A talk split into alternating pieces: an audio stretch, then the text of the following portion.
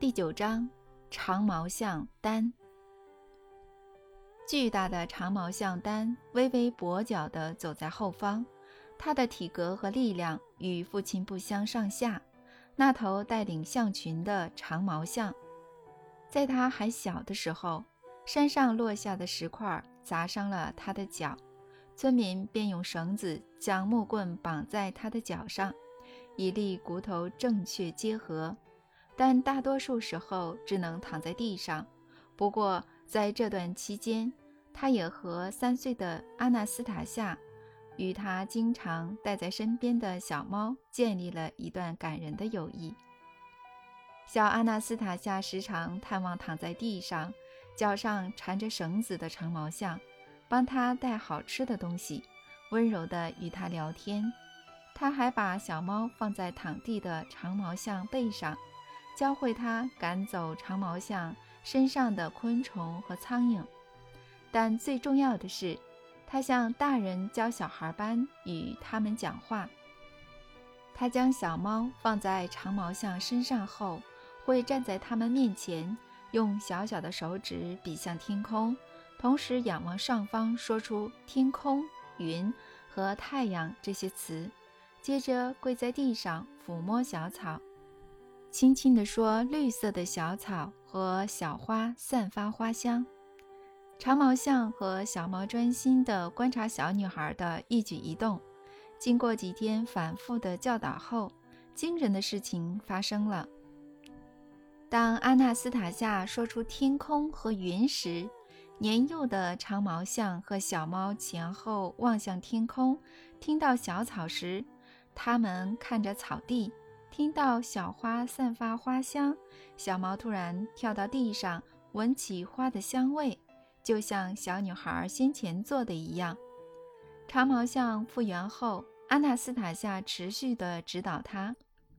这个小女孩喜欢把大人教她的每个新词意义告诉她的四脚好友。年幼的长毛象和小猫也喜欢这位善良小女孩对他们的关注。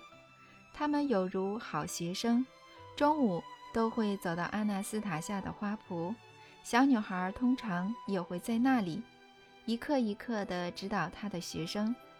如果她有事无法出现，两个四脚的朋友会在原地等待亦师亦友的小女孩，甚至等上数小时，或者主动去找她。阿纳斯塔夏六岁时，同样长大的长毛象丹。在外表上几乎与丞相无异，但他的行为明显与其他长毛象不同。阿纳斯塔夏的曾爷爷，同时也是大家长的伍德，比其他人早发现长毛象丹能懂人类的语言。他的结论来自以下事件：伍德某天坐在大树树荫下，用柳条编浆果篮。阿纳斯塔夏常找曾爷爷聊天，喜欢听他讲故事，跟着他做任何事。那天也在他的身旁。爱讲话的曾孙女滔滔不绝地分享她对采集浆果的看法。她告诉曾爷爷要把篮子变漂亮点，放在里面的浆果才会好吃。伍德当时注意到长毛象丹站在十步距离外。专心地看着阿纳斯塔夏，听着她的每一句话，似乎明白曾孙女说的意思。他肯定喜欢小女孩的语调和其中散发的能量。伍德心想。伍德发现水盆没水了，没有办法浸泡编篮子用的树枝，于是请阿纳斯塔夏去最近的泉源取水回来。但一向听话且勤奋的曾孙女。却没有急着照伍德的话去做，只是转头望向长毛象，迅速地对他说：“丹，去泉源取水回来。”接着又若无其事，兴奋地聊起浆果和篮子。长毛象慢慢转身，缓缓地一步一步往泉源的方向走去。阿纳斯塔夏此时说了一句话：“丹，快一点。”巨大的长毛象便跑了起来。伍德知道丹与其他的长毛象不同，它不只是执行特定的指令，甚至远比其他动物更懂人类的语言。它了解字的意思，甚至明白整句话的意义。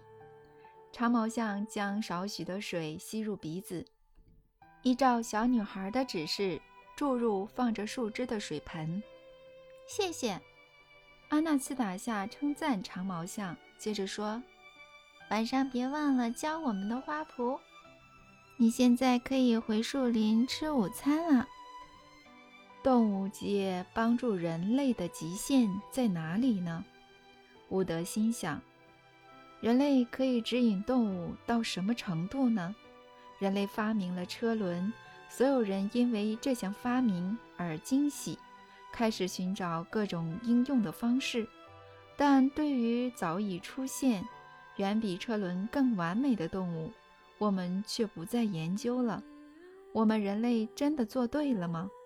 对周遭大自然生命的潜能和各种使命一无所知，会将人类。带往何处呢？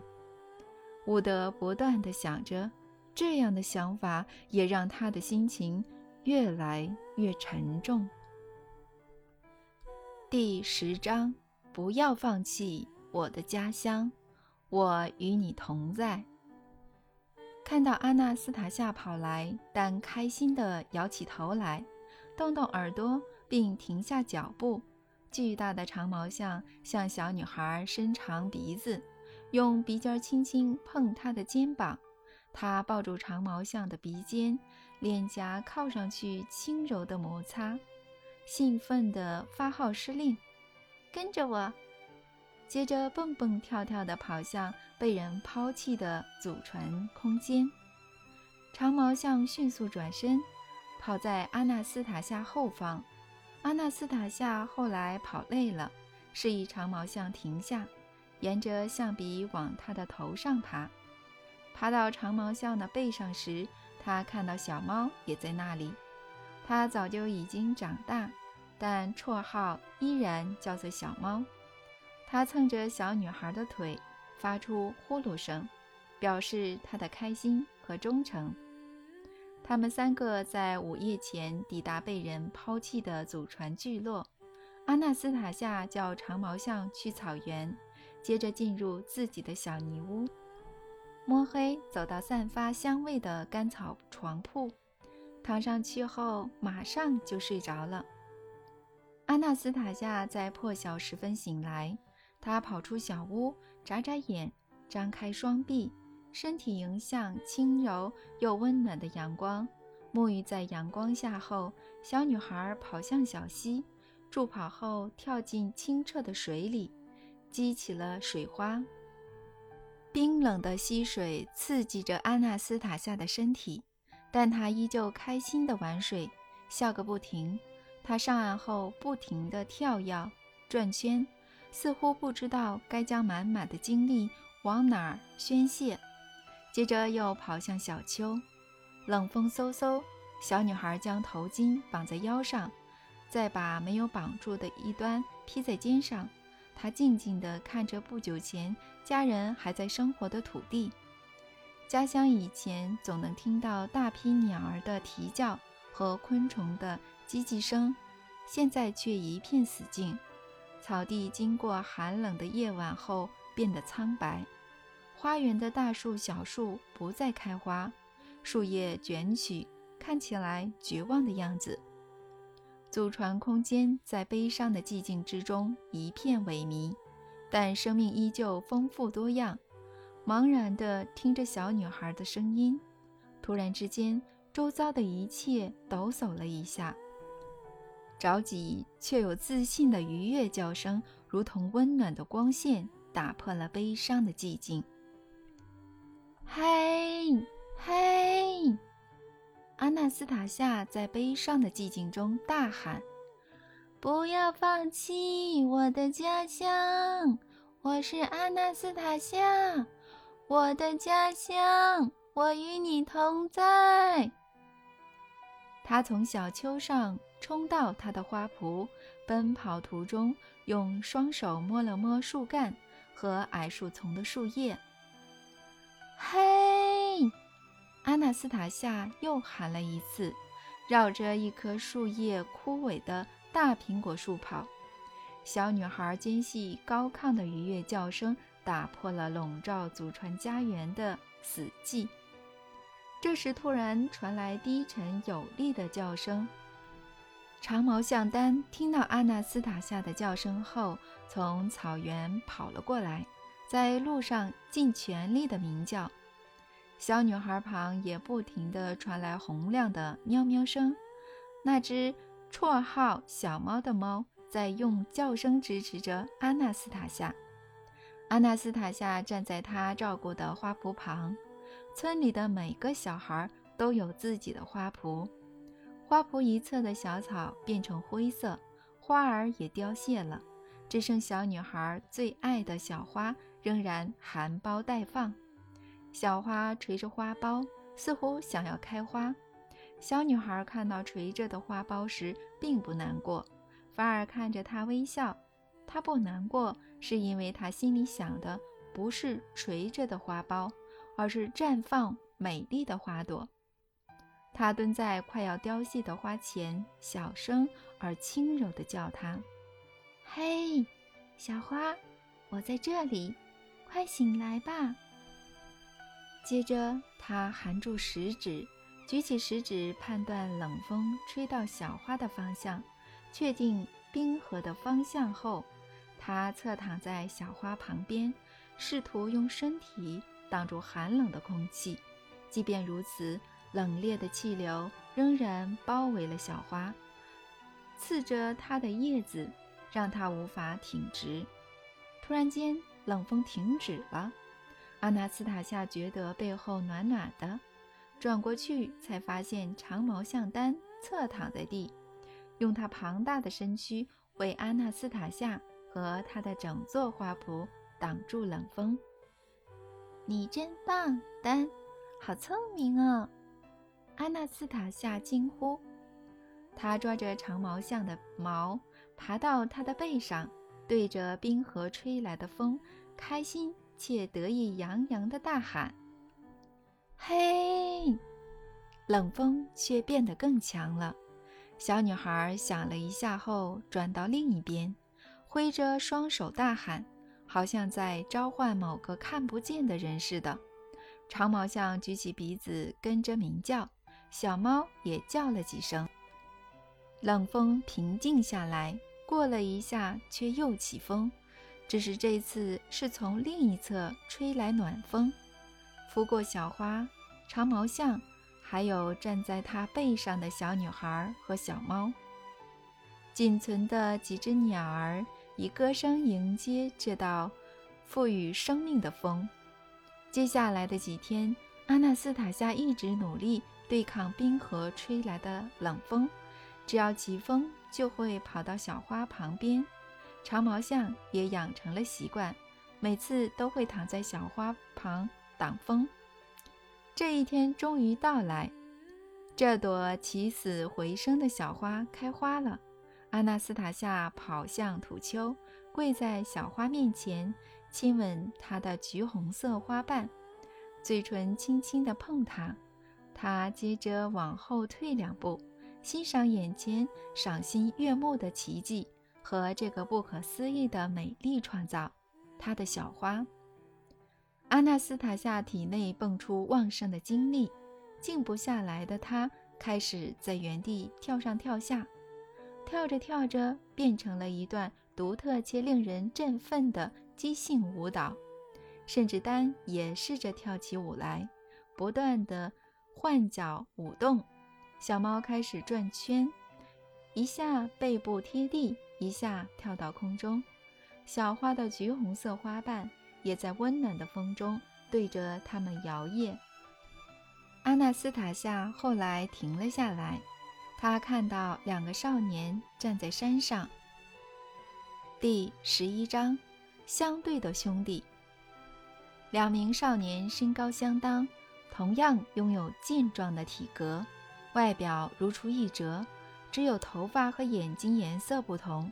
其中一人是浅色头发和蓝色眼睛，另一人则是黑色眼睛和深色头发。两人站在原地一阵子，似乎是让阿纳斯塔夏逐渐习惯他们出乎意料的现身，随后才不疾不徐地走向小女孩。“你好，小女孩。”深发少年向她打招呼。“小女孩，你得快点行动。你直觉上以为可以停下冰河，认为你有能力改变神的安排，这当然是不可能的。但你要继续寻找这种力量。”我想深入了解人类，也准备好告诉你世界运行的方式，回答你可能有的任何问题。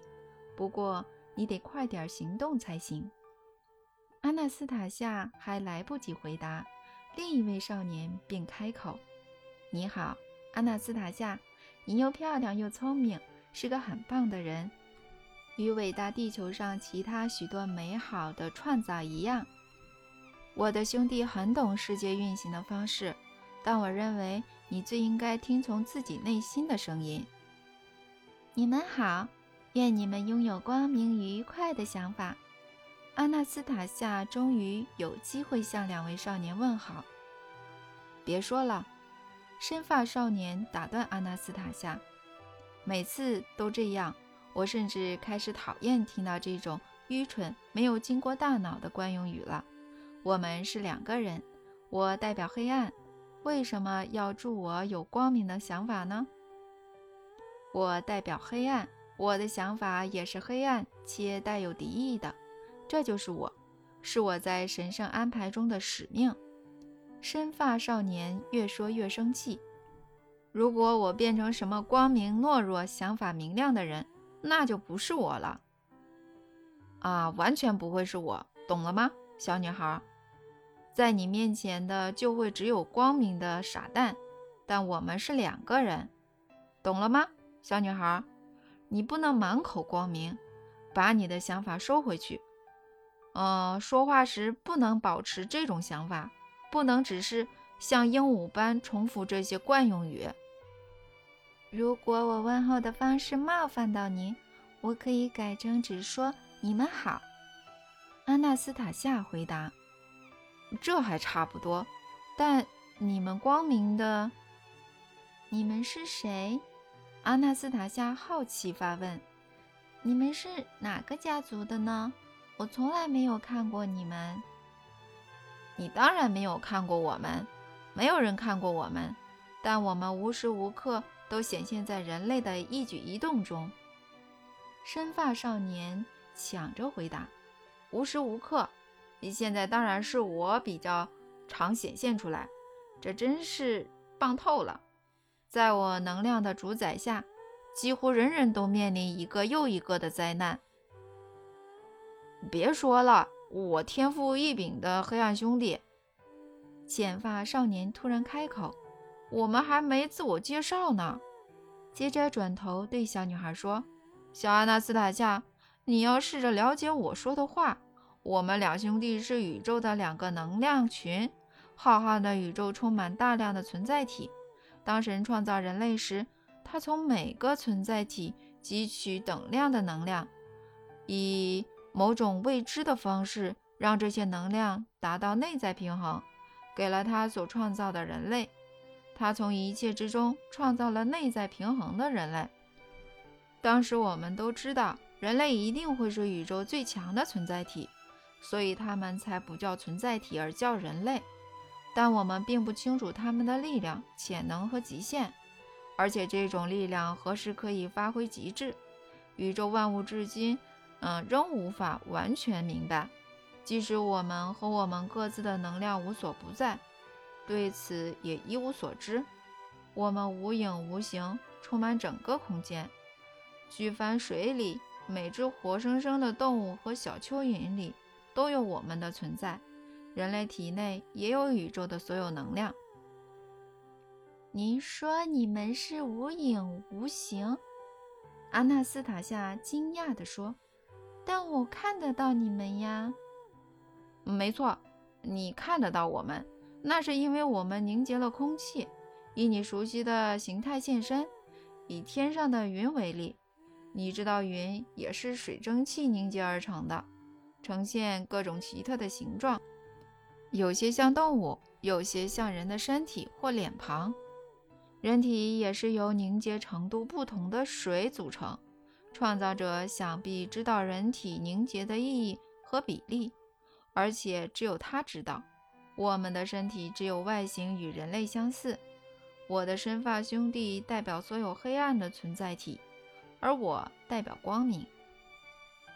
不过，为什么你们要以人的形态现身呢？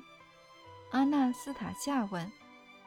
这样你在听到我们的声音时才不会吓到，不用浪费思想的能量去猜声音从哪里来。剪发少年回答。但为什么你们要找我讲话呢？你想要对抗大自然，更精确来说，你想对抗星球浩劫。你孤军奋战，相信自己有能力对抗，但我们知道这不可能。神在他的安排当中也纳入了灾难。万一人类走上了这条灭绝的道路，而灾难确实也发生过很多次了，我们其实不会注意到你在做什么的。但宇宙万物在你花圃的小花绽放时站立了。依照神的安排，这朵小花应该早就凋谢了，但它却开花了。多亏了替它挡冷风的长毛象。在你建构的一连串事件中，长毛象只是其中一环。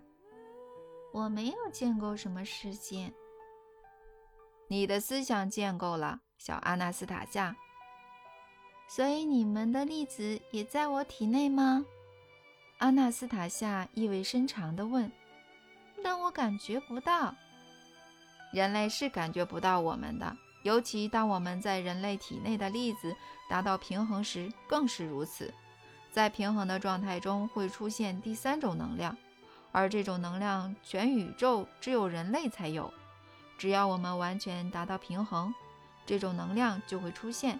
这是一个万能的全新能量，能够创造新的世界，当中没有什么奥秘。这样的人会成为宇宙的主宰、创造者。他的创造力是没有人能想象得到的，他的创造之伟大难以想象。你们的粒子在我体内应该一点都没有平衡吧？因为我没有办法停下冰河。安娜斯塔夏叹气：“唉，小花虽然开了，但组成空间四周的生命全都要掉逝了。”小阿纳斯塔夏。你正朝合二为一的目标迈进，可能下一秒钟就成功了，但也有可能要在三千年后。所以，宇宙的众多能量想要尽力帮你，这样才能了解人类伟大的秘密和他们自己未来的命运。你们说的可真有趣，不可思议的力量隐藏在相对两端的结合中。但如果你们知道这种奇特的力量，你们两个为什么不自己结合呢？两兄弟互看了一眼，望向阿纳斯塔夏的祖传空间，接着又看往不同的方向。他们迟迟没有回答，似乎在思考如何解释。小女孩也耐心地等待。浅发少年终于回答第十二章：你的生命受到什么样的安排？那是不可能的。我们兄弟俩的任务不同。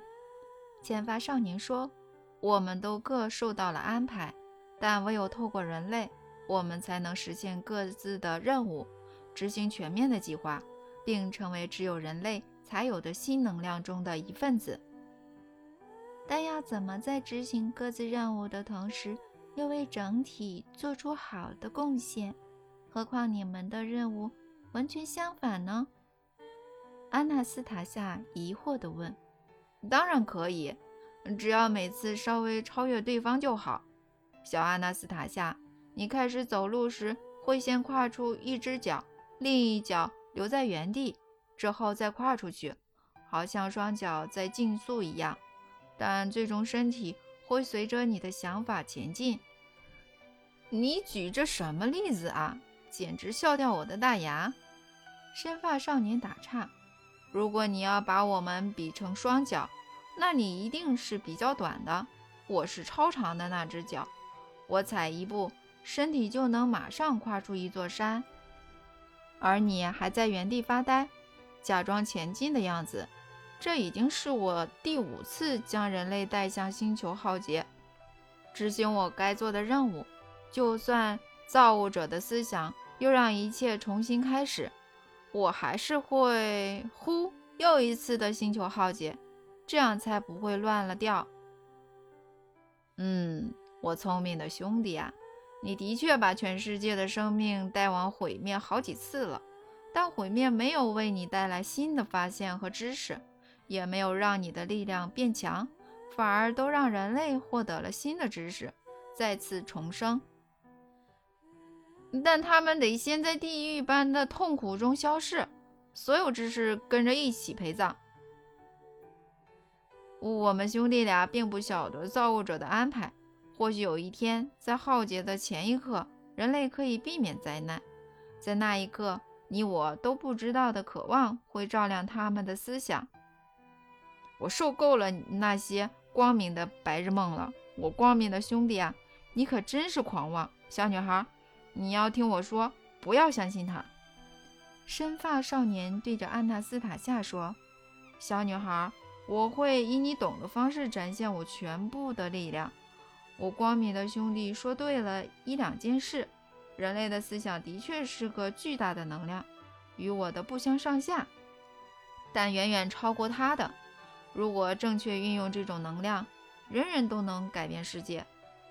不过，还有一种前所未见的能量思想——集体思想，这会在众人的思想合二为一时出现。如果所有人的思想合二为一，与全人类的思想相比，我们兄弟俩也只是小蚂蚁而已。但我知道如何避免集体思想出现。是我向人类抛出各种哲学推理和概念的结果。你们当中有十亿人凝聚了一种集体思想，另外有十亿人也凝聚了另一种集体思想，否定了前者。小女孩，我是宇宙所有黑暗力量的化身，你和我联手一定所向无敌。我有个秘密计划，你会明白故中奥妙，助我一臂之力的。一起让人类变成我们的玩物，玩弄他们的心智。我让你统治人类，而你要告诉我，我不喜欢这个计划。阿纳斯塔夏回答，并说：“我绝对不会加入。我觉得没有人会认同您的。你不加入，小女孩，你只是不知道这有多好玩罢了。你可以随心所欲地操弄人类的思想。”别着急说，没有人会按照我的安排行动。你看，轮子已经发明出来了，目前还很粗糙，但之后人类会用一根杆子连接两个木轮，完全按照我的计划在走。我聪明绝顶的安排。但轮子有什么不好呢？如果要把食物载给受伤的长毛象，用轮子运就很方便。没有什么不好，小女孩，简直棒透了。这种轮子会越来越完美，大量的轮子被制造出来。人类接着会发现轮子在天然的地形上很难发挥作用，无法跨过小山、嗯坑洞或很高的草丛。到时他们会在一大片土地上铺一层石头，让轮子在上面顺畅地转动。会有越来越多的轮子在哀嚎的土地上转动，上面载人，下面无情的碾人。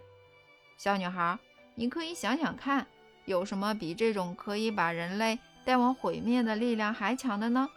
不过你想不出来的，承认我的伟大吧！哈哈哈。阿纳斯塔夏陷入思考，但想不出任何答案，于是看向剪发少年。面对他无声的疑问，剪发少年回答：“小阿纳斯塔夏，我的兄弟让你看到悲惨的景象，但这是他的任务，他算是尽忠职守了。我看到你充满疑惑的眼神，你想问我，我是否也受到了安排呢？没错，而且我也希望你加入我。那你的安排是什么呢？试图了解造物者伟大的创造——人类，了解人类未来成就的伟大。但难道地球上已经有的创造不是全部吗？阿纳斯塔夏吃惊地问。事实上，小阿纳斯塔夏，你眼前是一朵漂亮的花，每种动物、植物都是完美的个体，但它们同时相互牵连。所以说，造物者创造的地球既美好、和谐又完美，但这不表示这世界不能再更完美。我们可以将造物者的创造视为璞玉，我们要让它更完美，创造一个前所未见。超乎想象的完美生命，但谁能做到比完美更完美呢？阿纳斯塔夏惊讶地问。完美诞生的人，也就是天赋的儿女，例如你，小阿纳斯塔夏。我，但我无法想象怎么改变既有的创造。像我就完全不想改变我花圃里绽放的花。就算只变一点点，我也不想。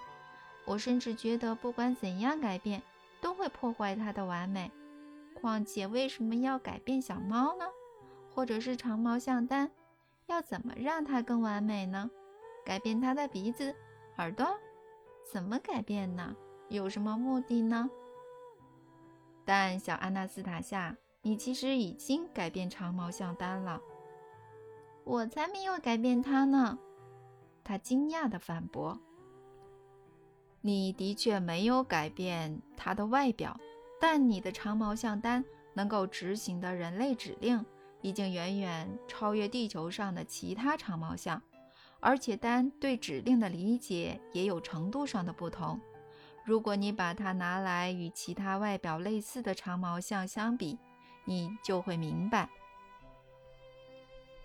啊，我现在懂了。它的确比其他长毛象聪明，只是我没有想过这一点。懂了吧？不是只有外在和体格重要，内在和使命重要多了。是你创造并定义了丹的内在和使命，让丹虽然在外表上与伟大造物者创造的其他长毛象无异，内在却大不相同。现在它是你和造物者的共同创造成果。说不准谁的功劳比较大，毕竟长毛象丹改变的地方，不仅是它能够执行人类日常所需的大量指令，它也变得更聪明、忠诚、灵敏。你还记得你有一次在大树下的干草上睡着吗？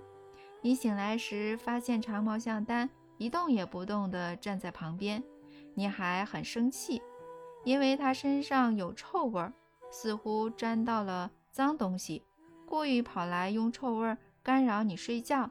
你起身准备穿越湿漉漉的草地走回家，但在动身前，你不开心地对着长毛象丹说：“丹，你每次都脱队，这次没人叫你，你还自作主张地过来。回去你的草原，去找你的兄弟。”你转身离开。赤脚走在湿漉漉的草地上，甚至没有回头看一眼。小阿纳斯塔夏，你还记得草地是湿的吗？记得。那你知道为什么长毛象丹会这么臭吗？不知道。你睡着时下了一场大雷雨，人和动物都知道闪电常常打在大树上，所以丹看到你睡着。又下起大雷雨时，才惊慌地脱队象群，跑到你身边。他没有叫醒你，而是站在旁边替你遮雨。闪电击中了你身你上面的树，一根树枝着火掉了下来，原本会砸中你的，但长毛象丹用鼻子将树枝拨开。后来又有树枝着火，但一样拨开了。但火花落在地头上的毛烧了起来，发出臭味儿。烧起来的地方让他非常难受，但他始终站在你身旁，一动也不动，保护正在睡觉的你。后来你指责他不乖，转身离去时，他甚至生气不起来，也忘了疼痛，他反而很开心，因为你没受伤，而且他在自己照顾伤口时还温柔地想着你。阿纳斯塔夏跳了起来，奔向站在不远处的长毛象，他开心地点点头。阿纳斯塔夏抓着他的鼻尖轻拍了几下，脸颊贴上去，还亲了他一下。长毛象站在原地不动，眯着眼睛，却使小女孩转身回到浅发少年面前。长毛象仍然维持同样的姿势。我明白了，阿纳斯塔夏告诉浅发少年：“长毛象丹的确改变了，可能是他自己变的。”也可能是我帮他的，他确实和造物者创造的其他长毛象不同。所以人都有改造生命的权利吗？有的，浅发少年回答。你想一下，要依循哪种安排呢？嗯，依循好的，那就去定义它，去选择，去创造。您是说他在创造世界万物时？没有创造人类生活必须依循的安排吗？我认为他给了人类很多选择，但他自己只梦想着其中的一种，是什么呢？只有人类能找到解答。那要去哪里找呢？在自己身上，用头脑想象、分析、比较地球上不同的生活机制。所以说，人类住在地球上。却完全不了解造物者的安排吗？人类拥有丰富的知识，知道如何利用大自然的潜能帮助发展，但人类也有各种自由，包括运用技术治理的方式取代自然潜能的自由。人类可以自行决定是否利用大自然深层的内在能力，例如一棵活生生的树木在成长时可以感受到自然的节奏。适应这个节奏，并依照环境状况调整自身的状态。人类也可选择运用枯树表面的外在资源。当人类走向技术治理的发展道路，运用的就是表面的资源，也就是将树木用于燃料或建材等用途。人类总是莫名其妙选择走上技术治理的道路，而且每次都无可避免地。遭致灾难，这种情形不止发生一次。所有的地球浩劫都是人类的思想造成的。先有思想，后有行动。但害我家族离开家园的是冰河，这不是人类造成的。小阿纳斯塔夏，你的家族已经走上技术治理的道路，所以根据生命的走向，冰河会来毁掉一切。但之后会有新的生命，为人带来理智的新希望会出现。如果有人阻挡冰河，但这只有一个人做得到，你的家族又会生活在技术治理的世界，迟早还是会走向毁灭的。如果有人找到阻挡冰河的方法，避免一次浩劫，下次的确有可能再避免一次。在下次浩劫的不久前。它会让人明白他们的选择是错的，它会启迪人心，避免灾难。人类到时能够选择新的道路，一步一步谨慎地拆除自己致命的发明。但要在技术治理的世界启迪人心是很艰苦的奋战。在技术治理时期生活的人类不再是明智的啦，所以不能诉诸他们的理智，要从感受下手。透过感受告诉他们神圣安排的本质。想要做到这一点，必须先自己感受、了解这个本质。但您还没明白吗？还没完全明白，不可能完全明白的。就像是要完全弄懂我兄弟的安排一样，不可能完全明白的。完全本身会让人停滞不前。以你让长毛象更完美来说，我就没有看到极限。那其他动物呢？其他动物也是，小阿纳斯塔夏。你知道，所有动物都会继承上一代的习惯和技能，这表示后代会比前一代更完美一点。如果人类为所有动物找到正确的使命，如果后代继续让周遭的动物世界更加完美，为人除去生活的大小烦恼，人类的思想就能释放，用在更重要的成就上。或许真是如此，但这大概只对动物管用吧。我从没想过让花更完美，因为它已经非常非常完美了。我也这么觉得的，小阿纳斯塔夏。不过，你漂亮的小花只是造物者送给女儿的颜料，让它用在未来的创造之中。为什么是燃料呢？花是活的，没错，它当然是活的，而且是独立的个体，但在有生命的美丽图画中。只是一小部分。看看你的花圃，里面长得最美的，非你最爱的小花莫属。但如果你多种两三朵同样的花，花圃的样子就会改变。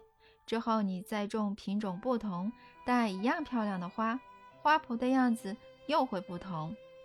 你还能以不同的顺序种其他花，让这片有生命的景色更完美。完美没有极限，追求完美才是神的安排。所以说，人被创造出来是为了让周遭的一切更漂亮，更漂亮，让造物者送给人的世界更完美吗？这是人类最大的使命吗？创造有生命的美好景象，了解并完善动物世界，这当然是人类的重要使命。但我认为。最大的使命是别的，是什么呢？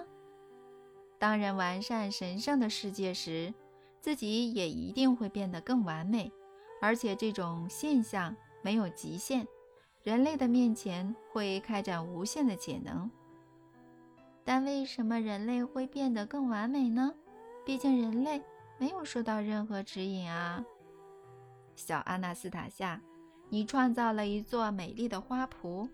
你的经验让你了解该怎么做，所以你明年会试着让自己的创造更好，利用经验和感受做到这一点。也就是说，在第一次创造之后，有了经验、知识和感受，便可以创造更完美的东西。这代表是你的创造本身在指引你，在神圣有生命的大自然中创造，这就会使创造者更完美。这种伟大的创造没有终点，是永恒的。我好想生活在这么美好的世界里，万物都可以永无止境地变得更完美。创造者使创造完美，创造本身也使创造者完美。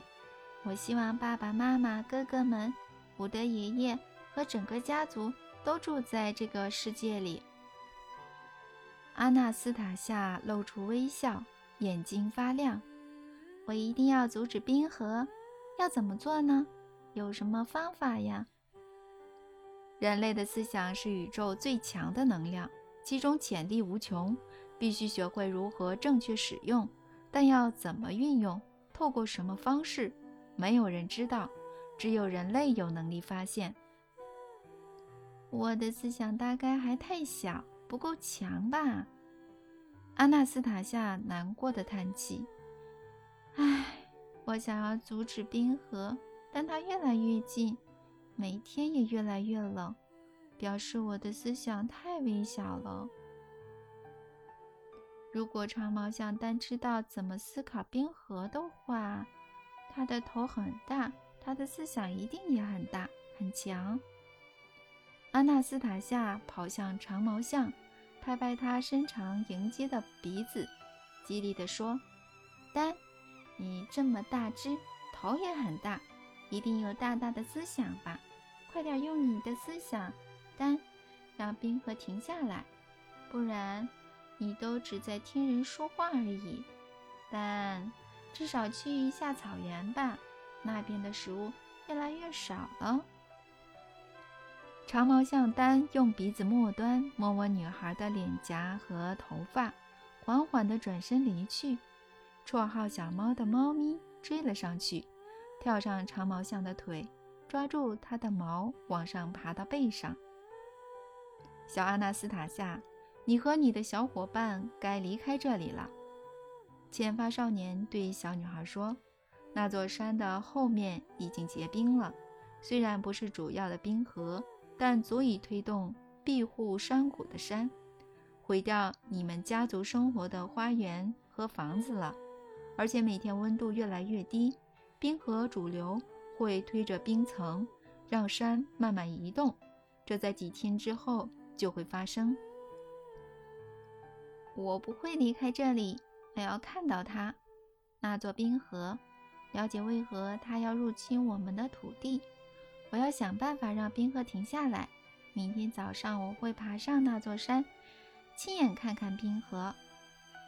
千发少年向小女孩鞠躬道别，愿你拥有成功且精准的思想，小阿纳斯塔夏。接着转头对着兄弟说：“走吧，兄弟，离开小女孩的视线范围吧。”别打扰她了，也许她真的明白、了解如何控制思想。走就走，你才是最大的阻碍吧？刚才都是你在讲大道理，不停聊天的。哦，等一下，拜托，等一下！阿纳斯塔夏突然一震。你们都说了自己受到的安排，代表我一定也有安排，但是我从来没有想过。难道这表示我没有吗？小女孩，我们要离开了，你要快点思考，不要偷懒。没有多少时间了，只剩两个日出。深发少年说，但没有回答他的问题。两人接着离开。